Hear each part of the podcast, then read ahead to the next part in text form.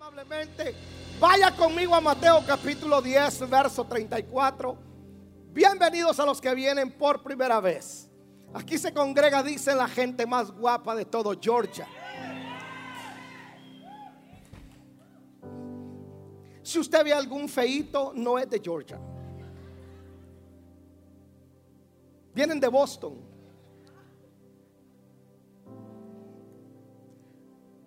Mateo 10:34 dice, no penséis que he venido para traer paz a la tierra. No he venido para traer paz, sino espada. Estas son las palabras textuales de Jesús. Porque he venido para poner en disensión al hombre contra su padre, a la hija contra su madre, a la nuera contra la suegra. ¿Se da cuenta que hablar mal de la suegra no es idea mía? Jesús habló mal de la suegra, así que suegras. Y los enemigos del hombre serán los de su casa. El que ama a padre o a madre más que a mí, no es digno de mí, dice Jesús. El que ama a hijo o a hija más que a mí, no es digno de mí. Y el que no toma su cruz y sigue en pos de mí, no es digno de mí. Qué cardíaco era ser discípulo de Jesús, ¿no? El que haya su vida la perderá. Y el que pierde su vida por causa de mí, la hallará.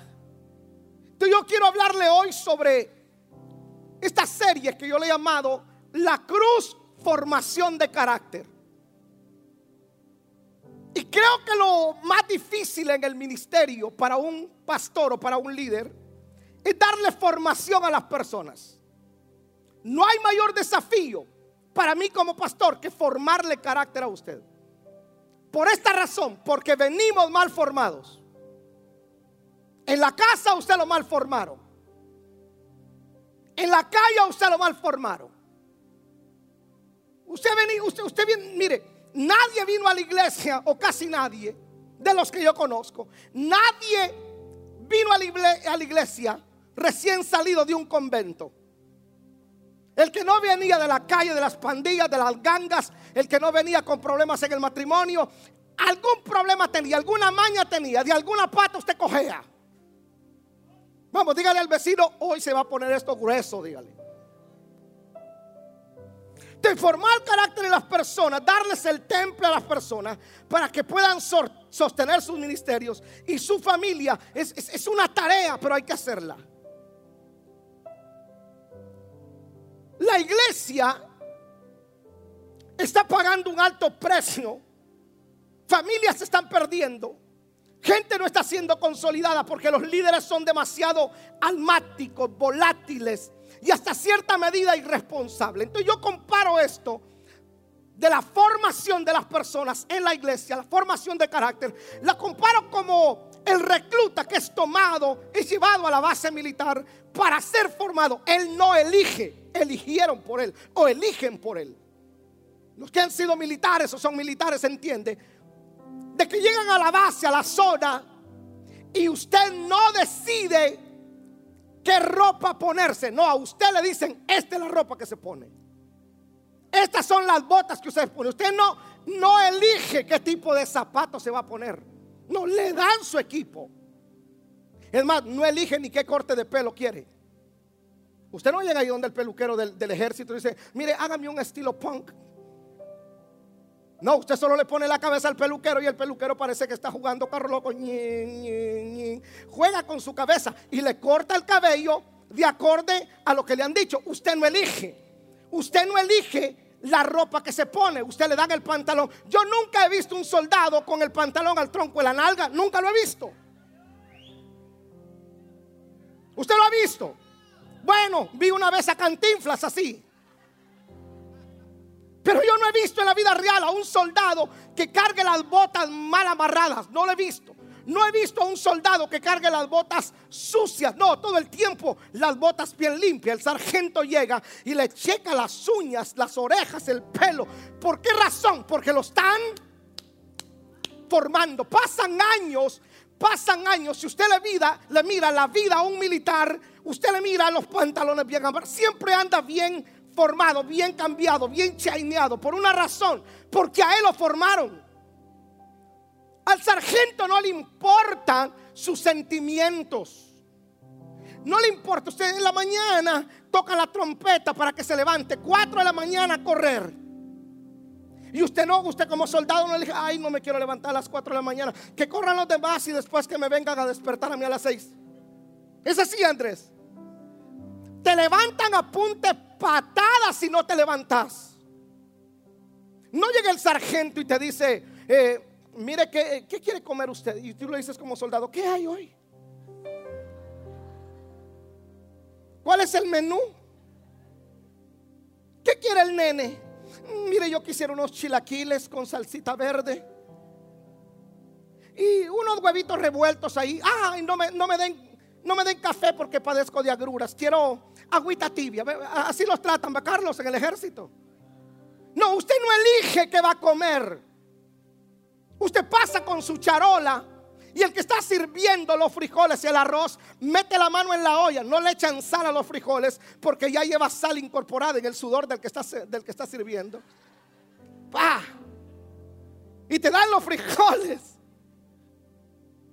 Y tú te los comes. No eliges qué comer. Ellos deciden, ellos te, te, te dicen que tienes que comer. Ellos te dicen cómo tienes que actuar, a dónde tienes que ir, qué es lo que no tienes que hacer.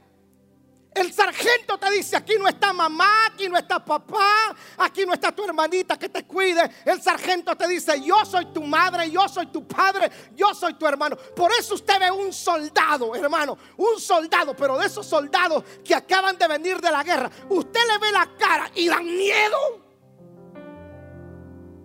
En mi país hay una élite que se llama los caiviles. Son conocidos como máquinas de matar son considerados como uno de los mejores soldados del mundo. Y cuando la gente dice, mire, ahí viene la policía, nada, nadie le hace caso. Pero cuando dice, ahí vienen los caibiles, apártate, escóndete porque esos no amagan. Tú les ves la cara y dan miedo. Una cara, hermano, ponen una cara como hermano recién regañado. Porque los están formando. Entonces, la tarea titánica que tenemos los pastores es formar a las personas. Y en la formación es donde nosotros miramos de qué están hechos. ¿Cuántos son capaces de resistir? Creo que la falta de crecimiento de las iglesias está íntimamente ligada a la falta de compromiso y carácter de los líderes. Una persona por falta de carácter puede echar a perder todo un equipo todo un proyecto. Pero es una persona con falta de carácter es peligroso. Mira esta estadística. Lo voy a llevar suave porque yo sé a dónde lo voy a aterrizar hoy. Se dice que de todos los que asisten a las iglesias, solo el 5% son los que participan en las iglesias. El 95% consume de lo que el 5% produce. Es una estadística real. El 5% son activos, los demás son pasivos. Viven de lo que el 5% producen. O sea, ese mínimo porcentaje es el que intercede por el ministerio. Son los que están en la visión, van a ofrenda. El miércoles de intercesión, todos deberíamos de estar aquí, pero le, le, prometo que algunos de ustedes llegan a las seis a su trabajo y puede más la cama que la intercesión. Usted quiere que las cosas cambien en su vida. Sentado viendo Laura en América no cambian las cosas. Ahora, por eso es la formación de su equipo. Ponga atención a esto. Por eso es la formación de su equipo. Jesús fue muy selectivo. Jesús no fue a las escuelas de los fariseos o de los saduceos a buscar sus discípulos. Él fue a la playa y ahí encontró a Pedro, a Simón, a Andrés. Él fue a la plaza y ahí encontró eh, a Mateo. Jesús, en otras palabras, Jesús no vació una iglesia para llenarla de él. Esto está un poco fuerte, pero es, es, es formación. Entonces Jesús no vació la escuela de los fariseos para llenarla de él, ni la de los saduceos. No, él fue a buscar sus propios discípulos y los formó. Todo pastor que vacía una iglesia para llenarla de él, definitivamente está manifestando que no tiene llamado y que no tiene la capacidad para formar gente. Vamos, voy a ir así. Todo líder que vacía una iglesia para llenarla de él, sencillamente está manifestando que no tiene un llamado. Es más, aunque tenga gente, no tiene el carácter para hablar de respeto, de amor, de integridad, porque en realidad no ha formado tarde que temprano, así como la llenó, se le va a vaciar porque no lo formó. Por eso Jesús tomó a sus doce y hoy nosotros estamos aquí producto de que esos once que le quedaron tuvieron el temple para mantener la visión. Fueron asesinados, fueron aserrados, fueron metidos a la cárcel, pero ellos se mantuvieron firmes en la visión porque fueron formados. Entonces la formación es importante. Entonces mire Jesús pues. Jesús está diciendo, el que ama a madre o a padre o a hijos más que a mí, no puede seguirme, no es digno de mí. A ver, ¿cuántos hubieran querido ser discípulos de Jesús?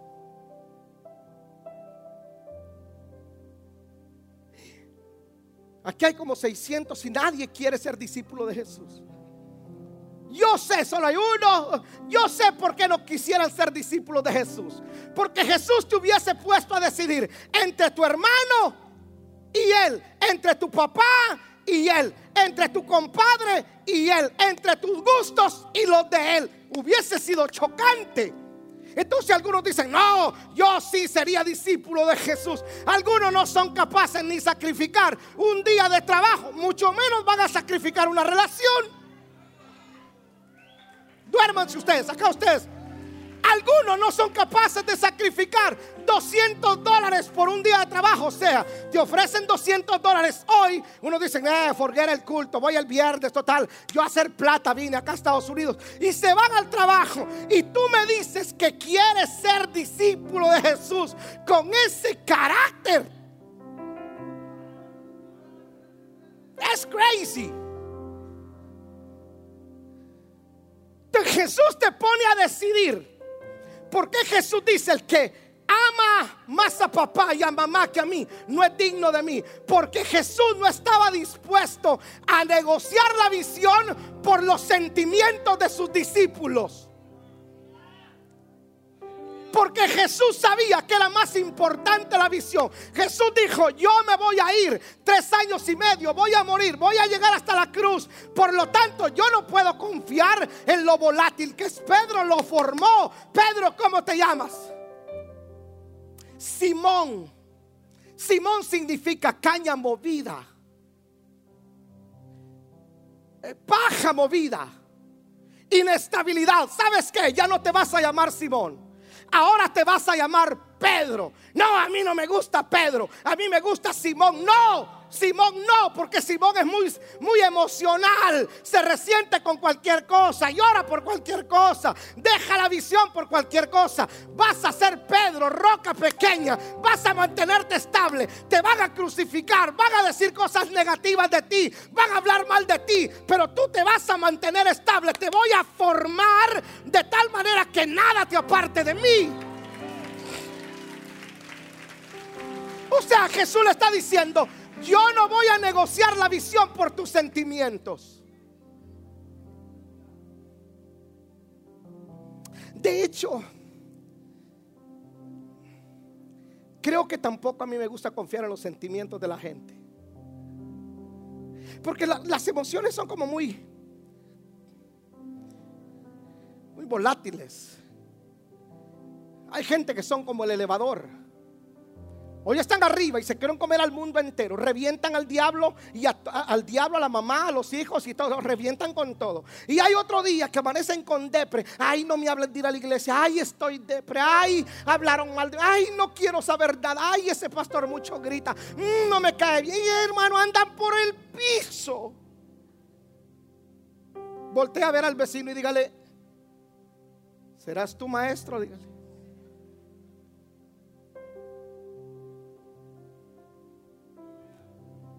Ahora, primero, ¿cuál es el propósito de la cruz? El propósito de la cruz no es simplemente que la cargues. El propósito de la cruz es matarte. Pastor, yo estoy cargando la cruz, ok. Pero no ese es el propósito que solamente la cargues, no. Una vez tú cargas la cruz, tienes que saber que estás sentenciado a muerte. y es aquí donde muchos no quieren llegar, porque la mayoría de nosotros no queremos morir. La razón por la cual Dios no nos usa con mayor unción o con mayor revelación es porque estamos vivos. Nos paraliza el hecho de que tenemos que morir. Nadie quiere sufrir por el Evangelio. Nadie. No me levante la mano, pero ¿cuántos de aquí estarían dispuestos a sufrir por el Evangelio? No me diga que usted está dispuesto a sufrir por el Evangelio si usted no ha muerto. Usted vivo, usted reniega por todo. Es más, no me diga que en Estados Unidos, en este bendito país, nosotros vivimos por fe. Se lo compruebo. Fe necesitan en Latinoamérica o en África. Hermano, cuando, cuando un familiar se enferma, aquí la gente confía en Medicaid. Aquí hay Medicaid, welfare. Allá en Venezuela, señores, o Dios es el milagro o te morís. Allá en Guate, en México, señores, o Dios interviene o el cipote se te muere. Fe aquí en Estados Unidos, y aquí hasta los araganes comen. Usted me dice de fe aquí. Cuando con moneda recoge y se compra una Chicken de 99 centavos y come nadie quiere sufrir por el Evangelio. Sufrir por el Evangelio. Ay, no, yo no sé si me voy a meter a problemas. Sufrir por el Evangelio, le duele la cabeza, le duele el estómago, le sacan una muela. Ay, no voy un mes, me ausento. Sufrir por el Evangelio. Si algunos de hecho, algunos Dios ha tenido que enviarlos a la cárcel para que aprendan lo que es formación. Porque acá eran los niños bonitos, todos lo tenían a la mano. Entonces Dios dice, ah, perfecto, te la llevaste muy, muy. Vamos, de repente te para la policía, no entendés por qué, te llevan al 316 y dice, Señor, yo te voy a servir.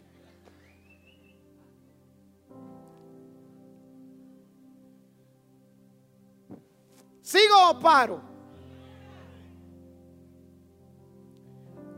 Sufrir por el Evangelio. ¿Cuántos vieron un video que se hizo viral de un predicador en Guatemala que lo azotaron por ir predicando? ¿Lo vieron? El hombre iba predicando con unas bocinas en la espalda. Y salió un tipo, no sé si drogado, alcoholizado, desvelado, endemoniado, no lo sé. Pero comenzó a azotarlo y a pegarle al predicador. Le pregunto, ¿qué hubiera hecho usted en lugar del predicador? Ya es peor. ¿Qué hubiera hecho usted? A ver, ¿qué hubiera hecho usted? Sea honesto con usted mismo. tú bajas las bocinas y tú dices, perfecto, después me reconcilio con el Señor, pero esto lo arreglamos ahorita hubiera bajado la bocina. Es más, algunos hubieran salido huyendo y hubieran puesto, mire, algunos de ustedes, es más, hubiesen tirado las bocinas y hubieran dicho, no, si de esto se trata el Evangelio, la gente no agradece, están locos, la próxima me matan, yo tengo hijos, se van a quedar solos, ay no, Dios mío, yo mejor aquí renuncio. ¿Sabe qué hizo ese predicador? Ese predicador siguió predicando y le decía, dale Satanás, que así golpearon a los profetas, dale diablo, no voy a renunciar, dale. Y uno mira ese video y uno dice, ojalá en Atlanta hubieran uno o dos que estuvieran dispuestos a sufrir por el Evangelio. Pero estamos demasiado cómodos en América.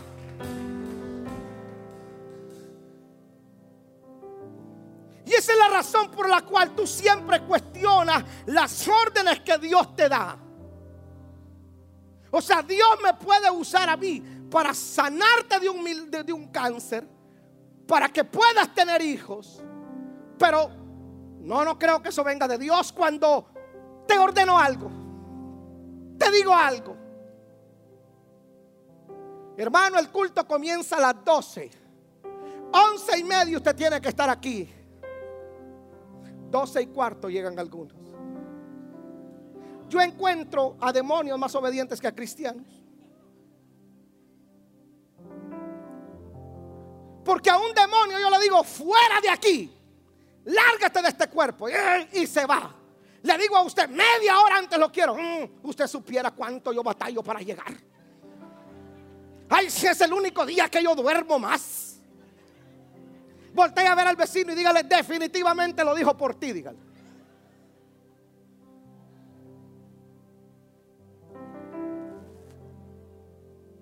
Tú la razón por qué cuestionas esto es porque estás vivo. La razón por la cual te resientes cuando no te dan el puesto que quieres es porque estás vivo. La razón por la cual vives resentido en la iglesia porque no te prestan atención es porque estás vivo. Una persona resentida es peor que un demonio.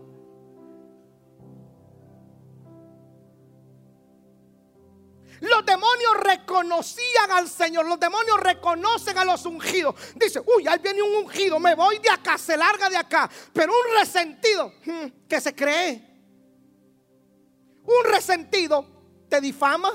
Un resentido te abre perfiles falsos, habla mal de ti, te calumnia, dice toda clase de mentiras. A él no le importa destruir, no le importa que tú eres padre, que tú eres madre, que tienes hijos, que tienes familia. No, él simplemente quiere sacar, desahogar lo que lleva por dentro. El diablo te ve y dice, uy, ese es el ungido de Dios. Reconocían a Jesús los demonios como el ungido. Dice, tú eres el hijo del Dios altísimo y has venido para atormentarlo. Los demonios lo reconocían. Y los fariseos resentidos, dice la escritura, le decían, tú eres hijo de Belcebú. Yo le tengo más miedo a un resentido sin carácter que al diablo.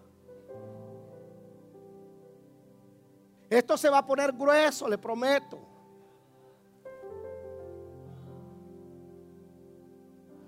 Como que cae bien que siga saliendo de viaje. Yo vengo con pila.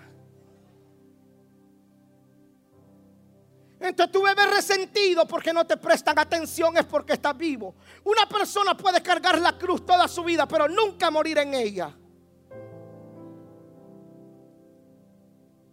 La gente resentida es peligrosa. Te resientes porque tu familiar no te invitó al party. Te resientes porque no te dan el puesto que tú consideras que te mereces en la iglesia noticia, tú no te mereces las cosas, las cosas se ganan.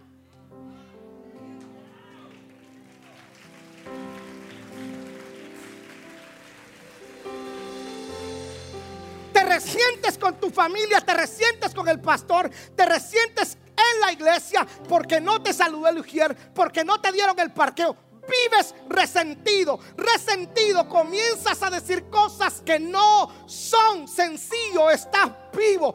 A ver, pregúnteme, pastor, ¿cómo puedo evitar resentirme? Dígame, por favor. Muérase. ¿Usted ha conocido algún muerto que viva de resentimiento? Al muerto le da igual que lo entierren boca arriba o boca abajo, parado o sentado con ropa o encuerado. Al muerto le da igual que lo entierren en una caja de mil dólares como en una bolsa plástica. Es más, al muerto le da igual que usted venga a su funeral o no venga. Yo no he conocido un muerto que diga, ay, qué mala onda, no vinieron a mi funeral.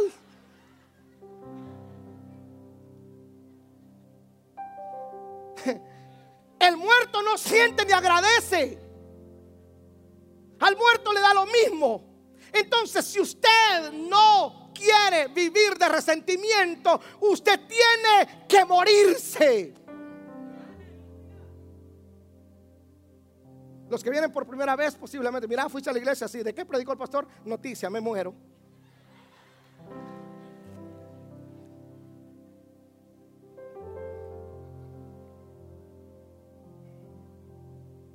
Una persona puede cargar la cruz toda su vida, pero nunca morir en ella. Por eso algunos dejaban de seguir a Jesús. Te sigo, pero deja primero que entierre a mi padre. Te sigo, pero mira, yo quiero ver dónde moras.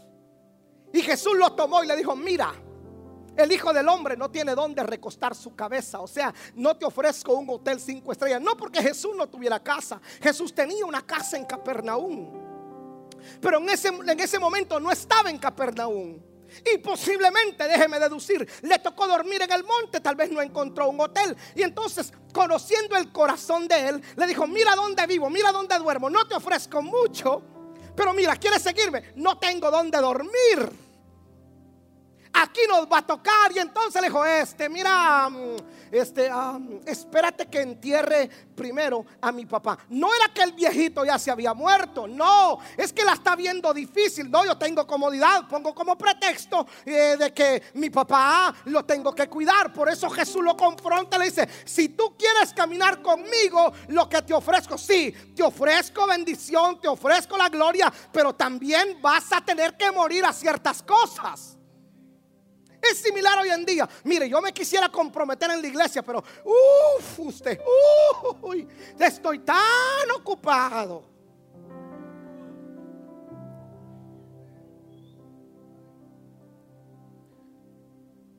Porque cuando Jesús dice, toma tu cruz y sígueme, es ir hasta donde la cruz lo llevó, a la muerte.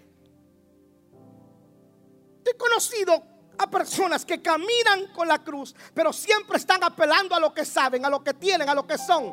Y es porque están vivos. Escucha esto.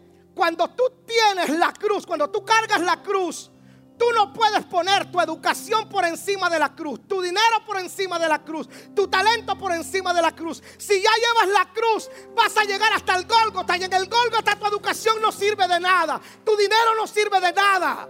Tú vas a morir ahí, punto la gente apelan a su educación, apelan a lo que son. Y yo soy el más importante, soy el más ungido. Sin mí la iglesia no es nada. Sin mí, ay, pobre de mi mujer, el día que yo me muera, se busca otro tonto.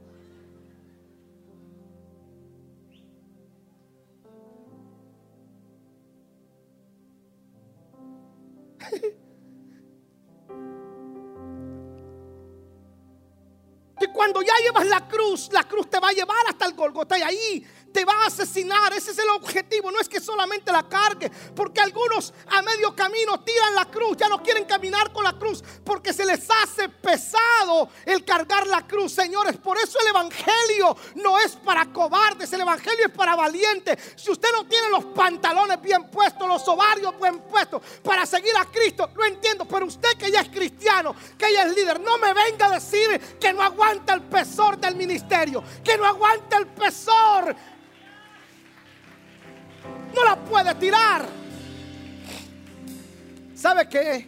Dice la escritura que aquel que pone la mano en el arado no vuelva a ver para atrás. O sea, hiciste un compromiso con el Señor, solamente camina. No la puedes tirar si eres serio. Dios te va a llevar hasta el Calvario y ahí te va a matar. Mire, escuche esto. Se lo digo por experiencia. Como seis años tenía el ministerio de haber comenzado, seis, siete. Estábamos viviendo un tiempo glorioso en Atlanta. Las iglesias no crecían y de repente Dios en su amor comenzó a darle un crecimiento precioso a la iglesia. Que de 120, de 100, algo así, llegamos a tener 500, pero fue así, hermano, algo glorioso.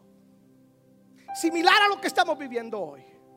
Y entonces eso comenzó a llenarme de alguna manera como un poquito de ego. Y entonces comencé a sentirme el super pastor, el papá de los pollitos de Atlanta. Eh, nadie es mejor que yo en Atlanta. Eh, Dios está conmigo. Y era verdad, Dios estaba conmigo. Luego sale la oportunidad de estar en Telemundo y TV Azteca. TV Azteca literalmente no me cobraban nada. Telemundo, estaba en Telemundo. Terminaba el programa de Díaz Balar de Miami, luego seguía mi programa. Terminaba mi programa y continuaba la Liga Mexicana. Me dejaban una plataforma impresionante. Y era, era, era bien llegar a un restaurante y entonces alguien llegaba y me decía, eh, usted es el pastor Elí, el de la televisión. Y sabe, entonces uno hincha el pecho. En ese tiempo estaba gordo, hinchaba la panza, pero algo hinchaba. Y lucía porque la fama había llegado. Y a un restaurante y había veces que no comía por estar platicando con la gente porque me conocían. Un día Eli me dice, papá, ¿por qué no podemos ser una familia normal? Le dije, ¿cómo así? Sí, comer y que, y que nadie te salude y que todo esté normal aquí. Le dije, y entonces yo bromeaba con él y le decía, no, no podemos porque ustedes tienen un papá famoso. Y te me decían, ah, papá, tú no eres famoso. Tú tienes mucho ego, dice Josué. Y todo iba bien en el ministerio. Se compró la propiedad. Comenzó el Señor a abrirme puertas por otros lados. Y Dios comenzó a moverse de una manera impresionante y la iglesia a crecer. De repente recibo una llamada de Honduras y me llama la secretaria de un amigo mío. Hoy es mi amigo, uno de mis mentores al cual amo. Recibo una llamada y dice: Usted es el pastor Eliseo, soy. Le hablamos desde Honduras. En estos días el Señor le habló al apóstol Noé y tiene que ir a Atlanta a hacer una asignación que el Señor le ha dado. Y si el Señor lo manda, que venga. Lo recibo, voy al aeropuerto. Y cuando yo miro a Noé, al apóstol Noé, yo lo menosprecié. Yo sé que no le van a decir porque aquí hay gente muy discreta.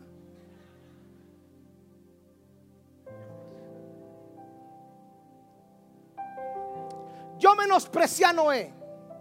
Cuando yo vi a Noé, Noé, usted lo conoce, flaco, con una chamarrita negra, con un pantalón, y ustedes saben cómo camina Noé.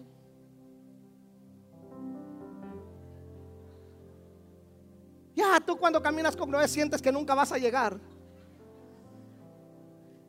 Y entonces se me queda viendo, me dice, ¿usted es el apóstol Ali? Le dije, sí, sí, yo soy. Ah, vaya. Yo dije, este. Lo llevé a comer, lo llevé al hotel. En la noche el hombre comienza a ministrar. Si esa tarde usted hubiera llegado, esa noche usted hubiera ido al culto y bota una aguja, se escuchaba. Porque el Espíritu Santo tomó control del ambiente sin saber yo lo que iba a pasar tomó control del ambiente y estaba todo aquello tan silencio. Y en medio de la prédica Noé se para dice, pastor, venga acá porque ahora tengo que cumplir con lo que el Señor me manda hacer desde Honduras. Por eso yo amo a los hondureños.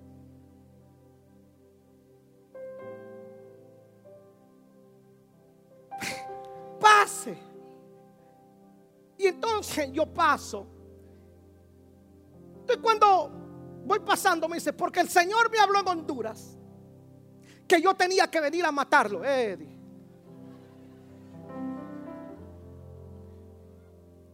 Yo dije, este es jefe de una mara. El Señor me mandó, me dijo, me dijo, ve y mata a este hombre, porque tengo una asignación para él. Y entonces subo yo y obviamente yo no subí de esta manera. Ay, me van a matar, gloria a Dios. Aquí vengo, apóstol, dele con todo. No, para nada. Yo iba, hermano, muy temeroso. Y entonces no había llegado cuando Noé levanta su mano y dice, Señor, mata a este hombre porque vivo no te sirve. ¡Pum! Fue lo que recuerdo, caí por allá. Y luego me volvían a levantar y decía, Señor, termina de matarlo porque vivo no te sirve. Y volví a caer, Señor, acábalo de una vez. Y uno dije, ya, Señor, ok, párale. Ya entendí cómo es la cosa. Y entonces me dejó tirado ahí. Luego dice, pastora, pase para acá, dice. Y pasan a Paola. Y entonces dice, el Señor me habla que le traigan oro. Y las mujeres comen y se quitan anillos, aretes. Y le dan oro a Paola. Y yo le dije, ah, sí estamos, Señor. A mí me mata si a ella le das oro.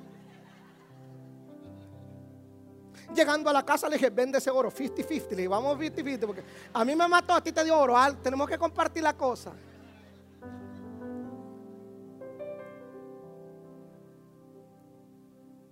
Y el Señor no se equivoca.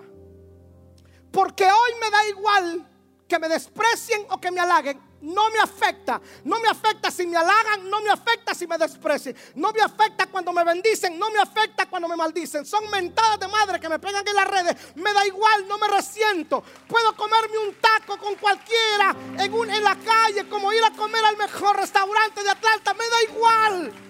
No vivo para mí, vivo para Él. Yo sé para quién vivo. Yo sé lo que tengo que hacer. Yo fui, señores, literalmente asesinado por el Señor.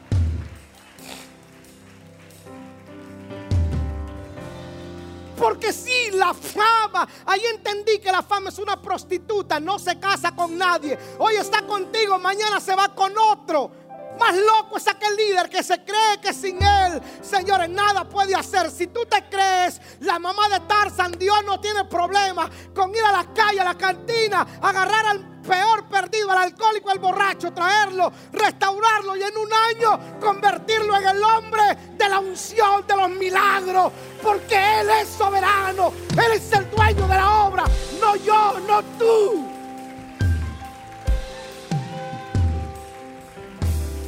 El que está vivo dice, el que está vivo dice, eh, el día que yo me vaya, se cae el ministerio. No, el ministerio sigue igual.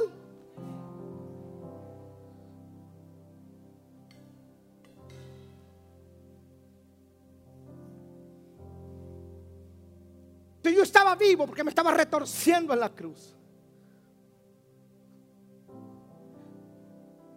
No me afecta hoy tener o no tener. Me invitan a predicar a un pueblito de Alabama, pero un pueblito que en serio está, hermano, donde, donde a Cristóbal Colón se le perdió la llave de la niña La Pinta y la Santa María.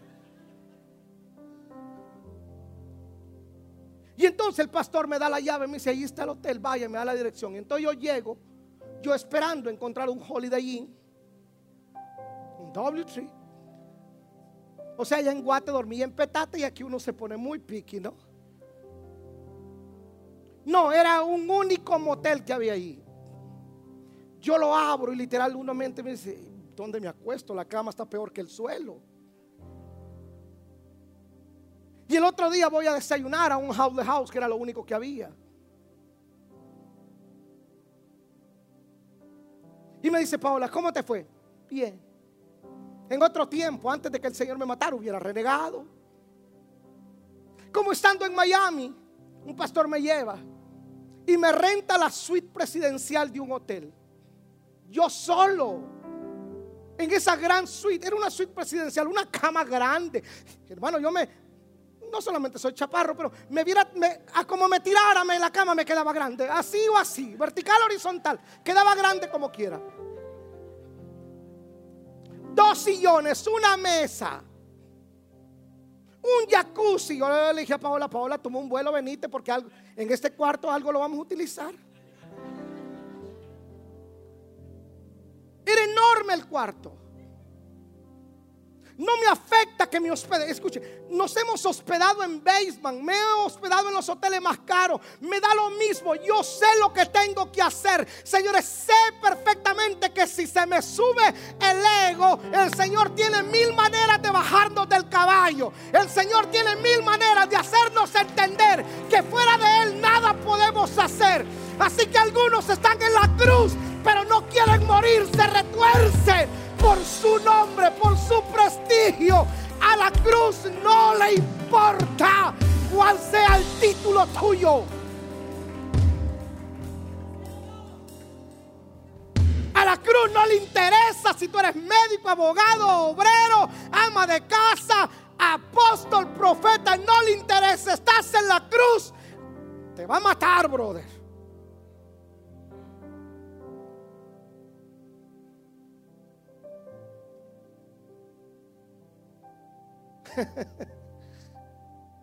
Se nos sube la nariz, te baja del caballo.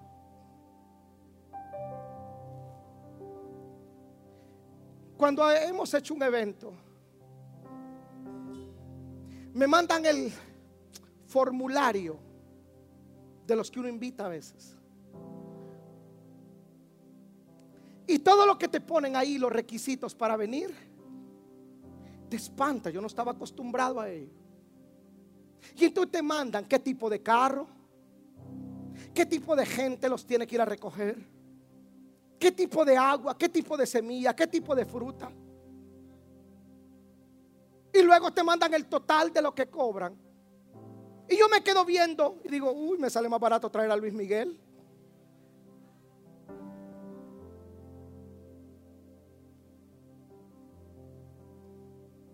Y entonces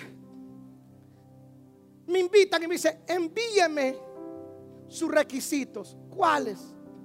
Para venir a predicar. No, lo único que quiero es una cama. ¿Y qué agua le pongo? ¿Qué te voy a decir? Si agua es agua. ¿Y qué tipo de semilla? No, soy más carnívoro.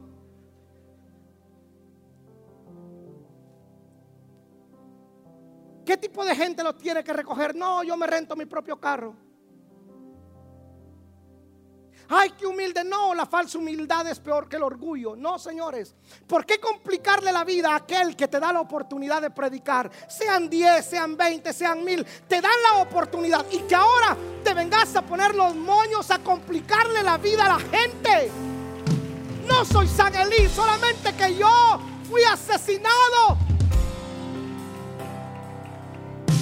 Y entonces puedo entender al apóstol Pablo, ya no vivo yo, mas Cristo vive en mí. Si Cristo vive en ti, definitivamente tienes que estar muerto para este mundo y vivo para Él. Si Cristo vive en ti, por favor no me digas que Cristo y el orgullo pueden caminar juntos.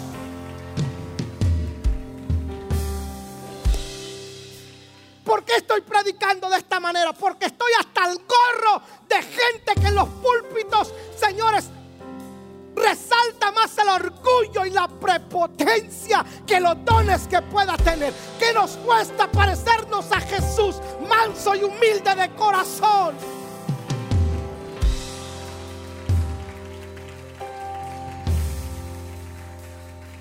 ¿Sabe por qué la gente allá afuera no quiere venir a las iglesias? Y a veces les doy la razón. Porque están hartos de predicadores y de líderes prepotentes perversos que en algún momento el Señor los va a llevar al Calvario. Y estando en la cruz, no le va a importar cuánta unción tengas, vas a morir igual. Vamos, dígale al vecino, ¿estás listo para morir?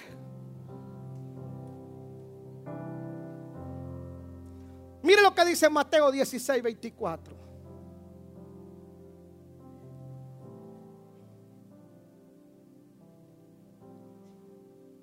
Entonces Jesús dijo a sus discípulos,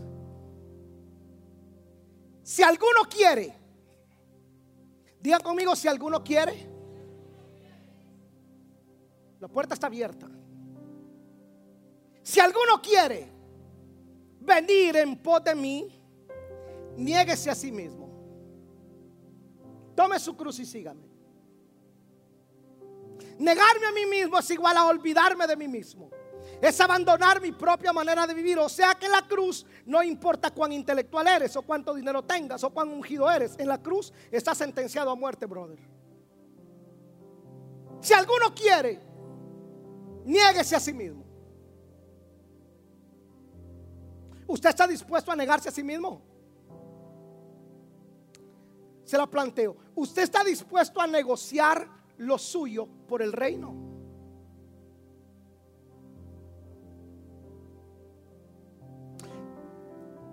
Tener este nivel de compromiso, revelación, hermano, es glorioso. Negarte a ti mismo. No va donde tú quieres ir, sino donde Él te envía. No haces lo que tú quieres, sino haces lo que Él quiere que hagas. Es abandonar completamente, mira, es abandonar completamente tus deseos y ponerlos en Él y cumplir los deseos del reino. Niéguese a sí mismo.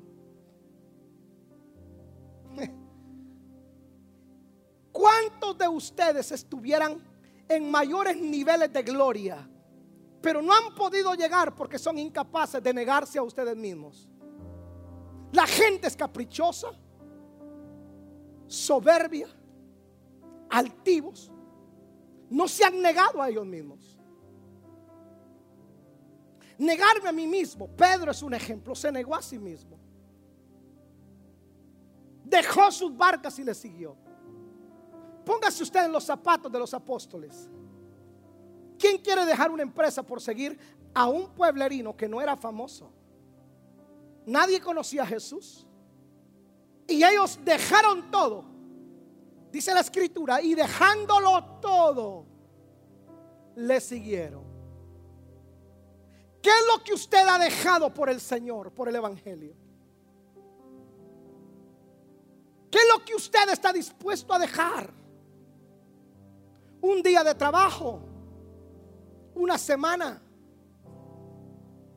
Es más, voy a ir un poco más allá. Un empleo que te evita congregarte. No, ¿cómo voy a dejar mi empleo? ¿Y de qué voy a vivir? ¿Qué no has leído en la escritura que no hemos visto justo desamparado ni su simiente que mendigue pan? Cuando el reino es primero para mí, el reino me tiene que responder. Yo necesito un trabajo, un buen trabajo. Entonces, Señor, dejé este empleo porque no me puedo congregar. Entonces, el reino tiene que darme prioridad a mí porque yo priorizo el reino. Me niego a mí mismo. ¿Sabe qué?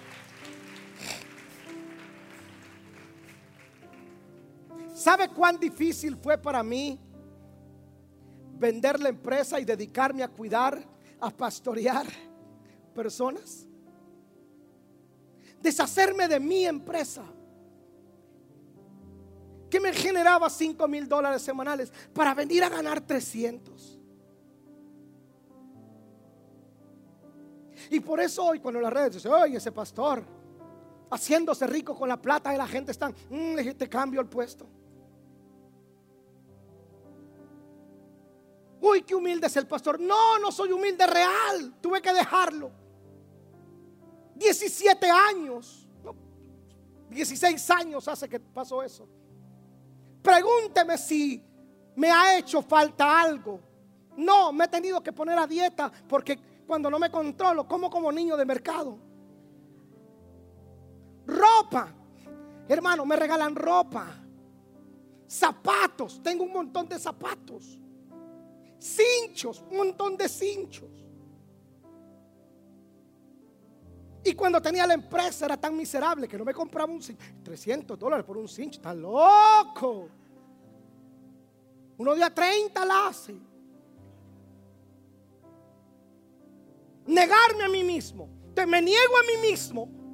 El reino entonces me prioriza.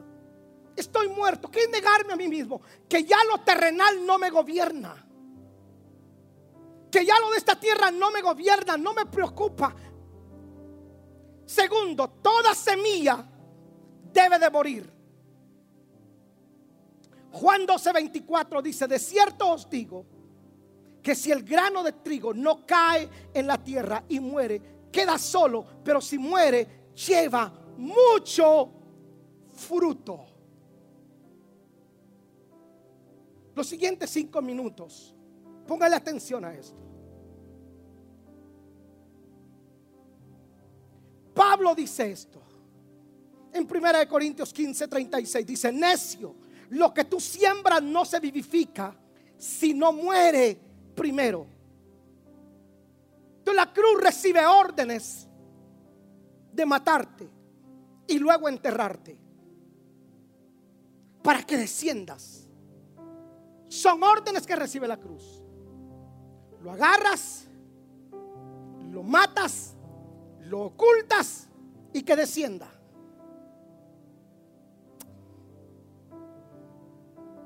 Nadie quiere ser humillado, ¿cierto? So, usted no es del candidato, no me mire así, que usted no es candidato. Ay, a mí como me gusta que me humillen. No.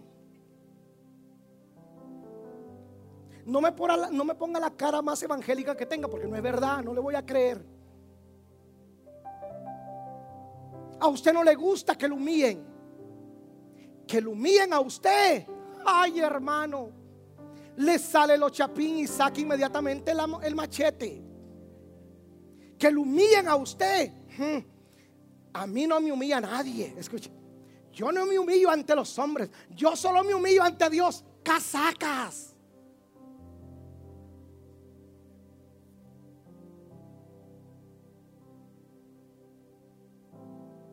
A usted no le gusta que lo humille. Entonces la cruz dice, lo vas a tomar. Si a ese orgulloso lo vas a tomar, quiero usarlo, sí. A ese arrogante lo vas a tomar. Y lo vas a matar. Y lo vas a hacer descender, lo vas a enterrar. Hay un momento en el cual nadie se entera que tú existes. Y estás en lo oculto. Y entonces hay gente que Dios ocupa literalmente para humillarte. No te lo mereces, pero te humillan. Estás en el trabajo y pasa alguien y te humilla de gorra, de aire, brother. De aire te humillan. Y uno dice, ¿qué onda que hice? ¿No me lo merezco? Llegas a la casa de tu pariente esperando que te consuele y te termina de rematar. Y te sigue humillando vienes a la iglesia esperando encontrar el bálsamo que alivie tu alma resentida y humillada. Y encuentras que el acaba de pelear con la mujer en el parqueo.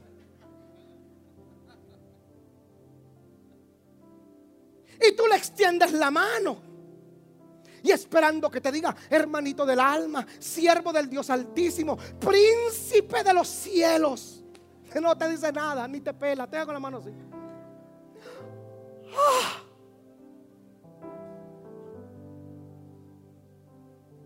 Y luego escuchas a un predicador chaparrito, vestido de renegado.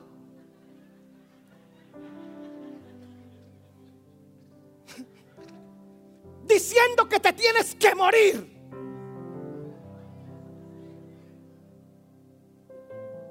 Y entonces tú sales de aquí y dices, ah, jamás vuelvo a esa iglesia. Mejor me quedo en el mundo porque en esa iglesia no hay amor. Estoy resentido. Ay, cómo me humillan.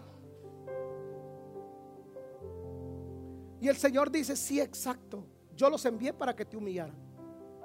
Aunque tú no creas. Hay gente que recibe la comisión de Dios de humillarte.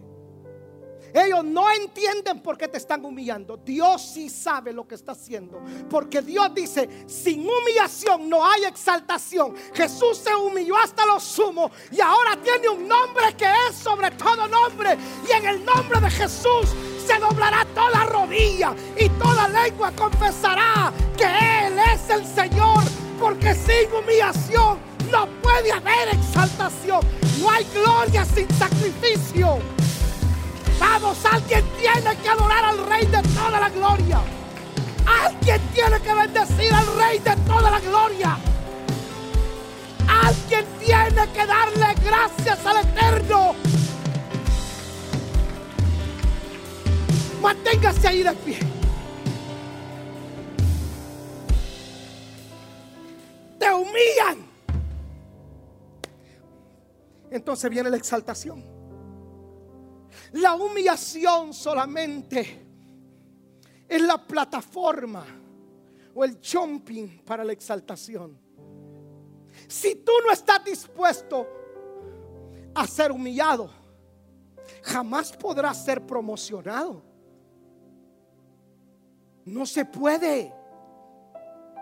De hecho, posiblemente Dios me use a mí y yo no querré humillarte, pero tal vez Dios me use a mí. Eso no es bíblico, que no es bíblico. Pedro sanaba con la sombra, ¿verdad? ¿Usted lo ha leído? Ni Jesús sanaba con la sombra. Pedro sí. Se sanó un paralítico. Con la sombra, ya. Jesús solamente con la saliva. Jesús sanó con la saliva. Hizo lodo, pa. A otro le metió el dedo en la boca. Yo hasta ahí no llego. Eso lo hizo Jesús, lee la escritura. Pero con la sombra, no nadie. Hazte cuenta que hice la sombra de Pedro. Y los leprosos pasaban. Ay, me sané. ¿Cómo te tocó? No. Solo la sombra. En serio. ¿De quién? De ese. Si ese es un pescador, no hoy es el ungido. Pero llegar hasta ese nivel de unción no fue fácil. Lo humilló. Jesús lo humilló intencionalmente a Pedro. Pedro, toma ese anzuelo y ve al mar y saca un pescado y saca el estatero de la boca y paga el impuesto. A ver, lo lees simple, pero ¿no crees que era humillante que un carpintero le estuviera diciendo a un pescador cómo pescar? Eso era humillante. No solamente eso, sino que todos conocían a Pedro. Y ahora Pedro sale con la caña de pescar. Y están los compadres de Pedro. ¿Qué le hubieras dicho tú a Pedro? Mm, bonito negocio. Antes tenía redes, barcas. Y ahora mira lo que tenés. Qué humillante, Pedro. Pescando con anzuelo. Qué barbaridad. Ese no es maestro. Ese es un estafador. Pedro decía, no sé. Yo voy. Y el Señor dijo, ya está dando punto. Pero lo tengo que seguir matando, humillando. Pedro ve a la ciudad. Y cuando ve a su nombre que lleva un cántaro, síguelo. Y a donde él entre, tú entra. Eso no tiene nada de raro hoy. Pero en aquel tiempo, los hombres no cargaban cántaro. Solo hacían las mujeres. Deduzca usted por qué cargaba cántaro. Y entonces el hombre con el cántaro. ¿Cómo se carga un cántaro? Eh? Aquí y con la mano a la cintura. Cargando el cántaro. Y usted detrás y el hombre del cántaro adelante. Y toda la gente diciendo, qué raro. Esos algo se traen. Son pareja. Y Pedro detrás. Eso era humillante. Y Jesús diciendo, mm, ya está dando punto. Le voy a dar el tiro de gracia. Pedro necesito entrar a Jerusalén con toda la gloria. Pero a pie no voy a entrar. Ve y tráeme un burro, un asno, que está amarrado ahí. Ve y tráeme. ¿Y de quién es tú? Ve y tráeme. Y entonces van Pedro y Andrés. ¿A dónde vamos? A traer el burro. ¿Lo pediría prestado al Señor? No sé. Llegan donde está el burro. Piense esto. ¿Lo desatas tú? Ay, no, yo en él, desátalo tú. Y Jesús está dando punto. Pedro, desátalo tú. ¿Qué dice la Biblia? ¿Lo ha leído? ¿Usted ha leído lo que dice la Biblia? Desatando el burro, salió. ¿Quién salió? El dueño.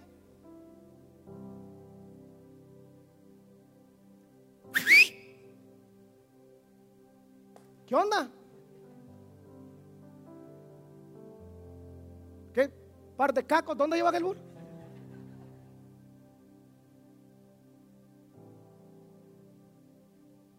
Dile. Qué vergüenza, ¿no? ¿Verdad que era vergüenza? Es como que yo te diga, mira, ve a la plaza y me traes el Mercedes que está ahí. No, hay la llave. No, yo no sé, eso es problema suyo, hermano, vaya, tráigalo. Y que estés adentro. Y que salga el dueño y te diga, ¿qué hubo, compa? Eso es humillante, hermano. El maestro lo necesita. Ah, ok, llévenselo. Órale. Y llega, Señor, aquí está el burro. Espérate. Falta lo más cardíaco. Ahora tienen que entrar conmigo y tirarme los mantos y decir bendito el que viene en el nombre del Señor. Y les van a decir a ustedes, dejen de cantar locos.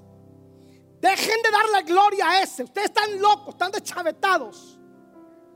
Y cuando comenzaron a decirles eso, Jesús sale a la defensa de ellos. Ahora, años después, está el gran ungido Pedro haciendo cruzadas de milagros.